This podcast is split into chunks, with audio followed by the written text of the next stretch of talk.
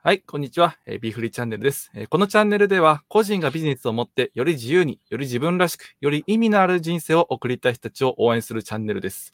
えー今回のテーマでは、えーこのチャンネルを初めて見る方もいらっしゃるかと思いますので、そういった方に向けて、今このビーフリーチャンネル自体が目指しているビジョンについて共有して、えーあ、このチャンネルの動画を見ると、こういう人生を目指す、えーそういう指針だったり参考になることが手に入るんだっていうことが、えー分かっていただければなと思います。で、また、あのー今まで、えー20本ぐらい動画を、対談動画を上げてきたと思うんですけども、その対談動画を今まで見てきてくれた方に対しては、あの、今まで結構マーケティングのノウハウとかやり方みたいなところを中心にお伝えしていったんですけども、ちょっとこ今回からだいぶ方向転換するので、えこれからこの対談動画ではどういったことが学べるのかとか、また自分はどういう人生を目指すべきなのかとか、そういうちょっと深いテーマに基づいて、まあ、いろいろ話していこうかなというふうに思ってます。というわけで、金子さんよろしくお願いします。はい、お願いします。いや、この、どっから話していいかわからないんですけど、もうこのコロナじゃないですか。で、今、6月頭だから、緊急事態宣言解除されたっていう段階なんですけども、なんかこのコロナがやってきて3ヶ月間で僕らにとってすごく大きな価値観が揺り動きというか転換が起こりましたよね。このコロナによって。うん。で、そのこ、僕自身も思ったことなんですけども、なんかその、経済的な成功を目指すとか、その、なんだろうな、お金を稼ぐっていうことだけに、えー頑張ってもらうっていうのもそうだし、僕ら自身もお金だけを稼ぐっていうことが、こう、どうしてもなんかこう、あんまり、なんか幸せに直結しないんだろうなっていうような、もちろん経済力は大事なんですけども、うん。っていうところで、こう、よく言う成功とは何かっていう、この成功の定義っていうのが人によって違うと思うんですけども、うん。多分これがすごく、その、その人の成功定義がちゃんとその人にフィットしたものになってれば、きっとその人はその成功に向かってひた走れば、幸せな人生になっていくんですと、なっていくと思うんですけど、じゃあその成功の定義が、あの、金銭的な方ばっかりに走って、お金ばっかり追いかけてる人になってしまうと、あの、どんなに稼いでも、な1000万稼いだら、じゃあ次2000万目指すかって2000万目指す、3000万、5000万、1億っていう感じで、キリがないじゃないですか。うん。で、世界には、日本にも何兆、年商何兆とかっていう会社ももういっぱいあるから、結局そういう会社を目指さなくな、な目指さなきゃいけなくなっちゃうのかなとか、そういう果てしない世界に入っちゃうじゃないですか。そういう数字を追うっていうのは。うん。だからやっぱりこう消耗していく人生になっていくのかなっていうふうに思うんですけども、うんこの方向性を目指すっていうのはすごい大事かなって思うんですよね。うん。うん。で、ちょっとここで聞いてみたいなと思うのが、この金子さんにとってのこの成功の定義っていうのは何かなっていう、それが多分ビーフリーのビジョンになんかこう、なってくるのかなって思うんですけども、うん。この、うんこのあたりについてのちょっと金子さんのご意見とかをちょっと聞いてみたいです。これまではどっちかというと、そのお金とかね、そのステータスとか、あとはまあ権威性みたいなものとか、まあ山手線の中に住んでとかね、そういうわかりやすいこの有形の成功っていうものが、まあこう皆さんがね、えーこう憧れて目指しているっていうですね、非常にこのまあ資本主義的な成功っていうものを、えーそういうう目標みたいにしている。そういううまあ時代だったんじゃないかなって思うんですよね。だから分かりやすいと。すごくその、おみんなが共通して望むもの、お金、みたいなね。豊かさ、ゆ経済的豊かさとかそういうものだったりとかね。年収とか、ねうんその出世とか、ね、そういうう分かりやすい有形の成功を追い求めていたっていうのが、まあみんなで求めていたみたいなのがね、あったのかなと思うんだけれども、それがちょっとほほころびつつある、その成功の神話みたいなものが、かなりですね、あの、もう、ももともとコロナになる前にですね、もうほころびかけていたのかなっていう気がするんですよ。うん。うん。で、だいぶその日本の景気がこんな風に落ち目になって、えー30年ぐらい経つんですよ。バブル弾けてから、その失われた20年という風に言われていた時から10年が過ぎ、30年経ってもデフレなんだよね。30年経っても経済政策が一向にこううまくいかず、え相変わらず財務省の主導のですね、緊縮財政的な、その、まあ、政策が取られているので、国民の、まあ、要は、限界値まで、その税金絞られて、えーそして、その、ね、所得を増やすような政策をほとんどしないっていうですね、そういう経済政策のもと、えー我々はもう、もう絞り取られるだけ絞られてしまったということなんですよ。なんで、頑張ったらうまくいくとか成功するっていうのは、もうその成長していった時代の話っていうふうに、もう散々言われ続けてきたけど、頑張ればなんとかうまく成功してそういった収入が上がってっていう幻想を、ちょっと前までは信じてたんじゃないかな。その消費税が10%になる前ぐらいまでは、どこかでまだ経済は、もう、アベノミクスがもうちょっと効くくのかもしれないみたいなね、そういう淡い幻想とか希望を抱いていたのが、消費税の前ぐらいだったかなと思うんですよね。10%ぐらい、10%になる前ね。うん。うん。で、そこから、もうなんていうのかな、10%に上がってからの景気のこの冷え込みを、もう、ものすごい、ものすごい GDP が下がってると。年率換算でマイナス6.9%とかでしたっけ？確か。うんあのー除費税が上がってからの、えー第第4四半期ですかね。が。うん。そう。10、11、12とね。はいもう見事に、うん、おまあ、GDP 下がって、そこに、まあ、追い打ちをかけたのが、この新型コロナウイルスのショックなわけなんだけれども、うんうん、で、このコロナの時代に入ってから、その、経済的なこう打撃っていうのもそうなんだけど、もっと身に迫って、死っていうものをみんながよりこう近く感じるようになったんじゃないかなと思うんだよね。これだけ世界中のニュースが入ってきて、何十万人というふうに死んでると。こんなことってなかったわけですよ。ニューヨークとか10万目の死者超えてますもんね、少し前に。うんニューヨークじゃアメリカが。この死ぬっていうニュースがここまで連日報道されるような、こういう事態は、いなかったと思うんだよね。戦争ぐらいじゃない？もう、その、ま前の戦争ぐらいじゃないかな。日本人がこう、ま、こういう身近に死をこう、毎日のように耳にするっていうね、そういうことは、まあもちろんその中東とか、戦争のね、いその、たくさんこう頻発するようなところとかは、そういうニュースを聞いても、そんなに驚かないかもしれない。でも僕らは、この平和な日本で、毎日死ぬ、死ぬ、死者何人とか、そういう感染者何人とか、うんそういうニュースを聞いてる。これはね、僕らの、その本当にこう安全神話みたいなものが崩れちゃったんだと思うんですよ。うん。下手すると感染して、重症化して、苦しんで、死んじゃうかもしれないと。で、家族から見取られることもなく、埋葬も、その、お葬式も、なんか家族葬みたいな形でこじんまりとやらなければいけないとか、下手するとそういう末路があるかもしれないっていうのを、か可能性としても考えるだけでも結構大きなね、考え、価値観の変化かなっていうふうに僕は思っているんですよね。うんその辺どうかね。いや、確かに、その、コロナがこう流行るっていうのがこう、こう、なんだろう、匂った瞬間ってあったじゃないですか。なんだろう、あの、多分3月6日あたり、学校休校の前か後かぐらい、前か直前か直後ぐらいだと思うんですけど、その時ってコロナの正体が僕ら一般人に何にもわかんなかったじゃないですか。うん。うん。だから僕はその時正直、え、どうしよう、かかったらどうしよう、死ぬんかなって思いましたね。だよやな。、やべえ、怖えぞって思って、正体がわからないから、わかんないから余計怖いですよね。そう、得体が知れないっていうのは、これだけこう人を脅威にも感じさせるっていうね。そうですね。で、うん。しかもちょっと経つと、こう、緊急事態宣言発令するかどうかとかってあったじゃないですか。うんうん。で、そのあたりとかなると、え、どういうこと？どうなんの？緊急事態宣言って何？ロックダウンって何？みたいな。え、外外出たら捕まっちゃうの？どうなんの？みたいな。なんかそういう、え、え、え、みたいな。日常壊れちゃうんかな？みたいな。はいはいいろいろ、いろいろ情報がなかったときは、すごい不安にやっぱりなりましたね、すごく。うん。ただただ不安になりましたね。その時は。そうで、そうなった時にさ、自分がこう夢見てたさ、この成功してこんなにこうね、そのお金持つっていう、その年収何千万みたいな、そういう目標夢？その夢って、距離感めっちゃ遠くなる、遠くなると思わない？そういう時。いや、遠くなります。あやべ、今年の毛が来るぞっていう気持ちになります。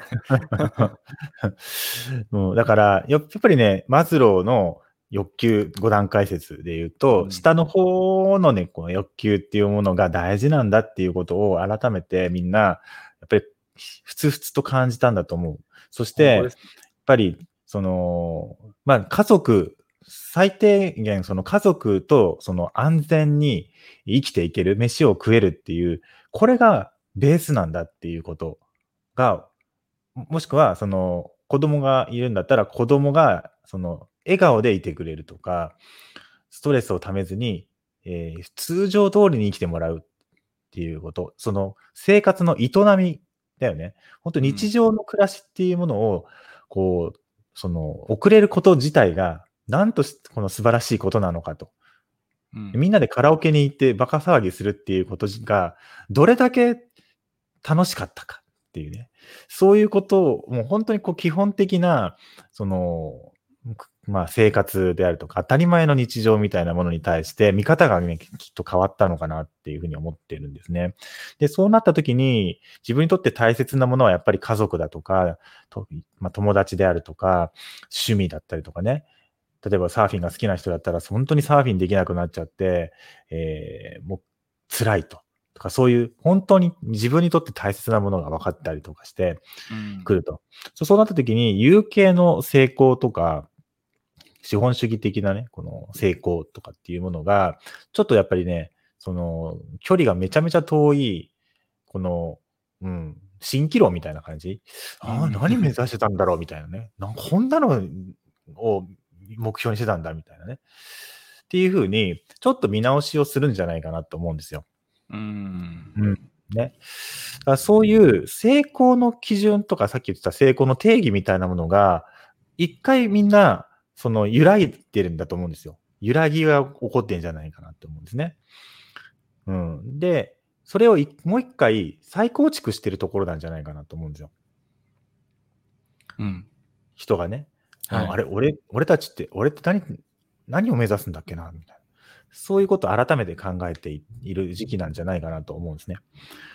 で、まあ僕も例外ではなくて、やっぱりこの仕事をしている目的って何だろうとか、自分にとって意味ある人生っていうのはどういう人生なのかっていうことを、やっぱり日々、日々考えるわけなんですよね。で、やっぱり僕らってこういう、そのメールマガジンとか、こういう SNS で情報発信するっていうのが常の仕事なわけなので、何を伝えたらいいんだろうかっていうことって、やっぱりものすごくこう、こうあ考えるしね、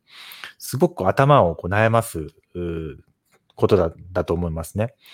で、そういうふうにその、ん何を伝えればいいんだろう、こういう時って言った時に、自分自身のやっぱり価値観を、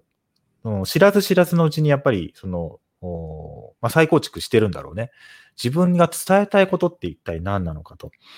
どうなってほしいんだろうか。どう生きるのが自分にとって意味があるんだろうかっていう、その、自分にとっての意味あるものって何っていう、それをものすごくこう探求するっていうかね。うん。うん。追求する、探探求する。で、そして言葉にしていくっていうことを、やっぱり情報発信しながらしていくわけなんだけれども、その時に、この僕らはずっとマーケティングのコンサルティングっていうのをやってきたり、起業家を育てるっていうような仕事をしてきてるんだけれども、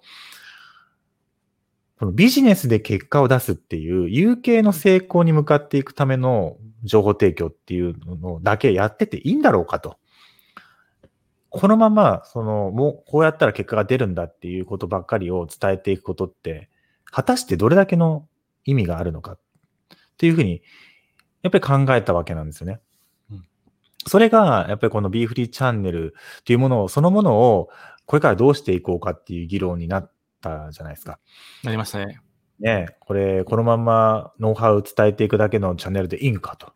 ね いや、ちょっと違うんじゃないかと。ね、やっぱり、僕らはやっぱり生き方をこうね、その見直していって、よりその、おいろ、まあ、真の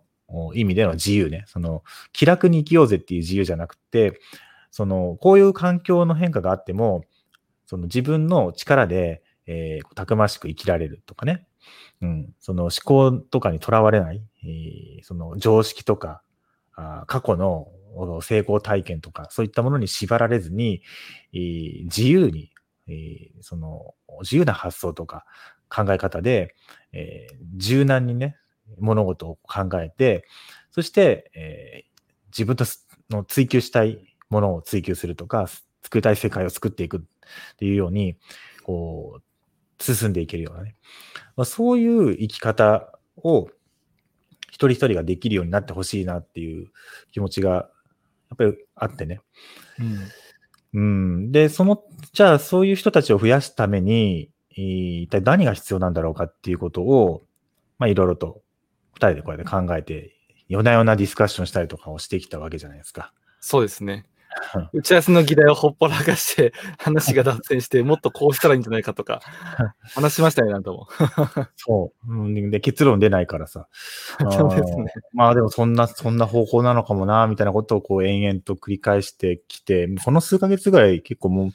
結論のない話し合いばっかりをしてたような気がするんだけどね。うん、そうですね、うんなかなか結論が出なくて、こう、悶々としましたね。そうそうそう。まあ、なんか違和感とのこう、ね、ずっとその、た、共に、この、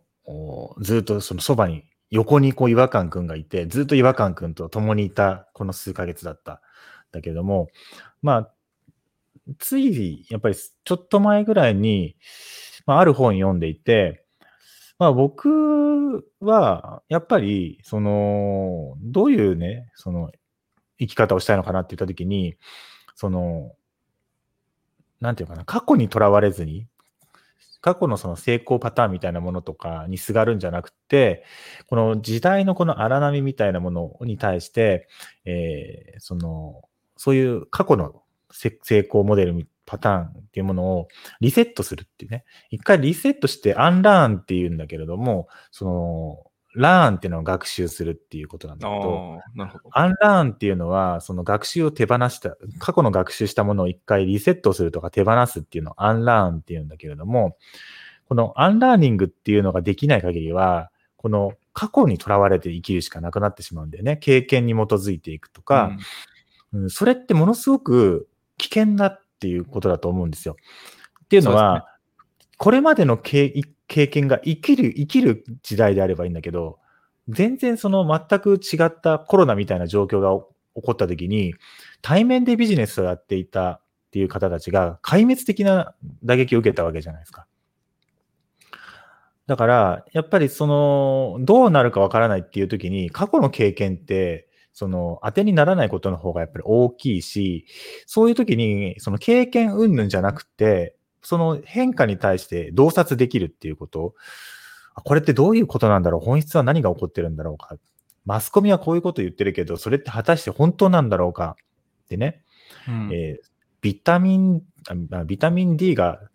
あると大大事らしいぞっていうふうに言われたら、じゃあビタミン D 摂取するかみたいなね。いや、ちょっと待てよと。本当にそれは、えー正しいんだろうかっていうふうに、その疑うっていうことをしたりとかね。うん。その、うん。この人が言ってるんだからなんか間違いないっていうふうに、その鵜呑みにしてしまうとか、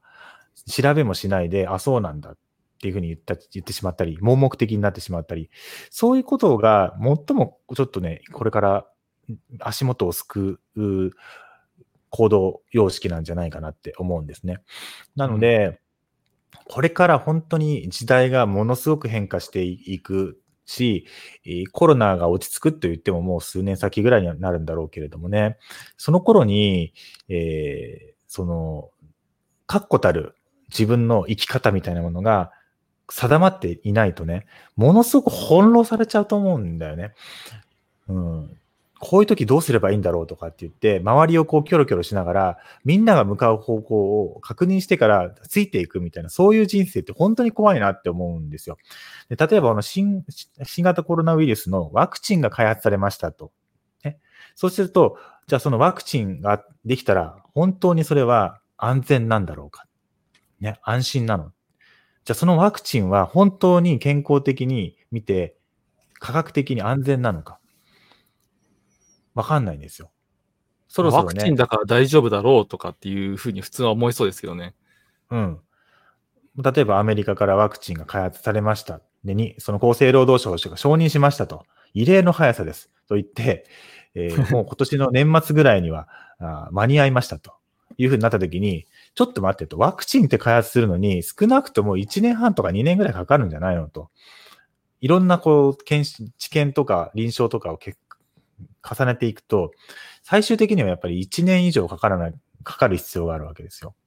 そうなった時に、この時期にできるって言ったら、コロナウイルスが、その、武漢から発生する前に作り始めてるってことになっちゃうよと。うんそれってちょっとタイミング的におかしくないと。それはもうウイルスがばらまく前にもうすでに着手してるっていうことなのでおかしいということが分かってきたりするわけですよ。うんこの辺もワクチンっていうものをしっかりと調べておかないとすごく怖くて、うん、で僕はワクチンについていろいろと調べてるんだけれども、やっぱりね、そのしっかりと自分で調べた方が、そのワクチンのリスクっていうのもわかるわけですよ。だそのリスクが分かった上で、それでもやっぱり、えーそのワクチンを打ちたいっていうことであれば、全然それはそれで自由なんだけれども、盲目的にワクチン打ったら安全だとかね、そういうふうになってしまうと、これからいろんな私たちの生活を脅かすような、えー政策とか法律みたいなものが、えーまあ、これまでもめちゃめちゃ通ってきてるんだけれども、しれーっと通ってきてるわけですよ。ねうん検察庁法案とか、ああいうふうにメ,、まあ、メディアが取り上げてジャックするわけ、一つのニュースについてジャックするんだけど、その時に影でスーッとこうね、しれーっとスルーッとこうね、通ってる法案っていうのがすごく怪しい、怪しいんですね。スーパーシティ法案とかね。うんそういうちょっと指令通とかっていうふうに通ってる法案ってこれまでものすごくたくさんあったわけですよ。だから、それ知らないとですね、僕らの生活は本当にリスクが、えーもう本当に高くなっていく、そういう時代だなって思って、その、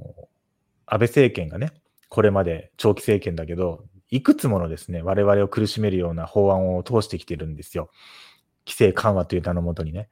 これによって、もう本当に、漁業が、その、壊滅的な打撃を受けたり、森林が、ものすごくその海外にその、売り渡されたりとか、え水源が中国に買われたりとか、えーその我々のその水水道事業が、その外資系の企業が運営するようになってきたりとか、もう至るところで我々のの暮らしっていうのがもうリスクで脅かされるっていうですね、そういうことが起こってる。だからやっぱり情報についても知らないといけないことはたくさんあるんだなって思うんですよね。もうだから、自分から情報を得てる人と、もうテレビの情報とか、かヤフーニュースだけ見てると、もうとんでもないこの、その、リスクに囲まれてることに気づかないで生きてるよね。うんっていうことなのでね、これはもうビジネスの成功ばっかりをこうね、教えててもね、どうなんじゃろうということなんですよ。これなかなかちょっとこう話としてこう、なんか言ってることはわかわかる気がするんだけど、なんかこう実感が湧かないみたいな人もなんかいそうな気がしますね。なんとなく。いるよ。それはそうだよ。だって僕らも説明できてないところもいっぱいあるし。うんでもあれですね、コロナ禍、コロナ禍とかこの4月とか5月の自粛期間でももうその情報を取りに行ってる人とそうでない人の差ってすごい出たなって思うんですよね、すでに。うん。例えばその、よく公園で遊んでる子供がいたら、おい、なんで遊んでんだよとかってすごい罵声を浴びせるように注意するおじいちゃんがいたりとかっていうのがあったわけじゃないですか。はいはいはい。でその割にはなんかそのスーパーとか行ってこう、米とか、なんかそのカップラーメンとか緊急事態宣言発生された時にこう、買い込むわけですか、じゃないですか。うん。なんかもうめちゃめちゃ踊らされてますよね。です。で、うんマスクが買えなくなったらもう死ぬんじゃないか私はみたいな。マスクを通して吸わないと、その、マスクを通さずに吸った空気はウイルスまみれで私は死ぬんじゃないかみたいな、そういう恐怖に駆られながら、こう血眼になってマスクを探すわけじゃないですか。で、検査ができないってなった時に、なんで検査数を増やさないなんだなんだふざ、ふざけんな、早く増やせよ私にも検査させろとかってなるわけじゃないですか。もうすっごいストレスですよね、これって。うん。けど、いろいろ調べていくと、そもそもじゃあ、外出ていいんか、外で遊んでいいんかっていう話だったら、まあ基本的にその公園に人が少なかったら OK じゃないですか、普通に考えて。うん。3密じゃないんだから。だから、あの、その場所を自分で判断して、適度にストレスを発散したりとか、か家族でやったら、あの、公園で話したりとかっていうのができるわけじゃないですか。で、あのーマスクが買えなくても別にコロナウイルスは、あの、マスクの網目なんて余裕ですり抜けるぐらいちっちゃいウイルスなんだから、と、所詮マスクしたところでかかるときはかかると。それよりも、あの、何かをペタペタ触った後の手で、口とか鼻とか目の周りとかを触ったら、そこから感染するリスクの方がすごい高いから、それさえ気をつければ、外でやっても大丈夫なんだとか、こう、安心の度合いが増えるじゃないですか。あ、コロナウイルスってどうやら、どんなに死亡率が高、致死率が高くても、インフルエンザより上にはいかなそうだぞとか、あるじゃないですか。うんだから、うんコロナウイルスかかっても、まあ、若い方だし、なんとか体力的に持つだろうとか、あるじゃないですか。うん高齢者だったらとにかく守んなきゃいけないけど、とかっていう風に、全然ストレスが違いますよね。緊急事態宣言発令されてロックダウンってなっても、まあ別に外出ても捕るわ捕まるわけじゃないし、まあ周りにとやかく言われない程度に動こうかなとか、自分で判断できるようになるとストレスってすっごい減るじゃないですか。だし、ちゃんとコロナウイルスにかからないリスクを回避できるっていう風に、もう、やっぱ知識をそこで学んだ人は、この緊急事態宣言の間でもストレスを過度に抱えずに、不安を抱えずに生きていけるわけですよね。うん。けど、この情報何一つもなく、え、緊急事態宣言発令されたら、スーパーも閉まっちゃうんですかねとかって聞いてきてるやついましたけど、同級生に、おい、それちょっとやべえぞ、その情報と思って。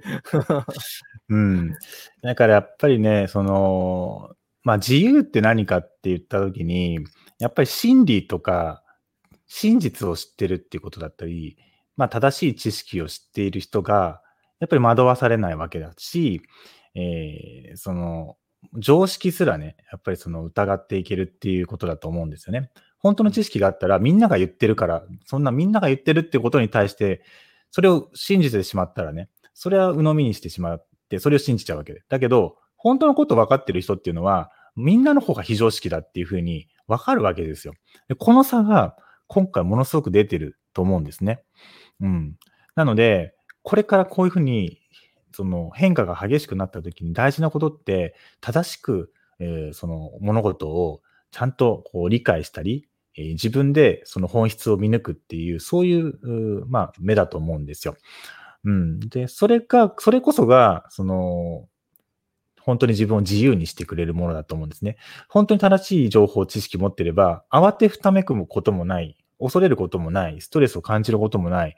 慌てても仕方がないっていうふうにこうなってくるわけじゃないですか。そんな恐怖っていうものを感じても仕方がないんだってなって、じゃあこの時間、この自粛の中でどうや、どうやって生産的な時間とか、え空間を作るのかていうようなことだったりとかね。そういうふうに前向きな方向に持っていくことができる。こういうです、その選択っていうものにものすごく影響してくると思うんね。なんで、ビジネスも、その、それと同じかなと思うんですよね。結局、ノウハウをこう求めているような人たちっていうのは、ハウツーを求めているわけなので、テクニックみたいなものを追い求めるわけなんだけど、こんだけ状況が変わってったら、これまで結果出たことなんて、ほぼほぼ通用しなくなってしまったりするわけですよ。うん。だったら、その知識を持った、そのノウハウを求めるんじゃなくて、その、からくりっていうのかな？この今起こってることのメカニズムであるとか、構造がわかるとか、パターンがわかるっていうことの方がすごく大事で、そのパターンが分かったら、じゃあこういうふうに自分の行動を変えてみようかって言って、あの手この手っていうふうに、えーこの打ち手が変わってくるわけじゃないですか。で、打ち手もどんどんこうね、試していく。その中で、えーうまくいく方法っていうのをより早く見つけることができるかもしれないよね。だから、やっぱりそのパターンを見抜くとか、本質を理解するとか、そういう、うん、本当の意味でのね、その、まあ、インテリジェンスじゃないんだけれども、えー知識、知恵とかそういったものを磨くっていうことの方が、より自分を、こう、その、リスクから遠ざけて、そしてより自分の意味ある人生っていうものをこう想像していく上で、クリエイトする上でものすごくね、役に立つというふうに思っていて。なので、もう本当有形の成功、まあお金とかステータスとか、あそういうね、スポーツカー乗るとかタワーマンション住むとか、そういう有形の成功に向かっての情報発信っていうのは、まあちょっと僕の中では、そのもし、もちろんそれは僕らのね、えそのオンラインスクールとかで教えているものではあるので、それはそれで手段としては大事なんだけれども、このチャンネルでは、やっぱり、そのもっと幅広く物事を捉えられる力であるとか、え経済の、まあ、知識であるとかね、え財務省がこう発動、ずっとこれまで、え言ってきた、その財政破綻論みたいなものとかっていうのが、ま、例えば嘘だとかね、そういったことが自分、その、分かってるだけでも全然見方が変わってくるわけだし、え、まあ政治、経済、それから世界情勢もそうだし、場合によっては、え、哲学的な話だったりとか、するかもしれないし、え、そういった幅広いですね、その知見っていうものを、まあ僕も今、え、学んでいるところなんだけども、そういったものの中で、えー、本当に自由になるために、え、僕自身がすごく、まあ、これは知っててよかったな、いうことだったりとかね。うん、実際そういうふうに、えー、その知識を活かしてこういうふうなことやったら、こんなふうな結果になってよかったよっていうようなことだったりとか、できるだけ、なんていうのかな、あの、現実に役に立つような形で、僕らの考えていることとか、まあ、経験していることとかをシェアしていくっていうふうにしていきたいなというところなんですよね。うん、そうですね。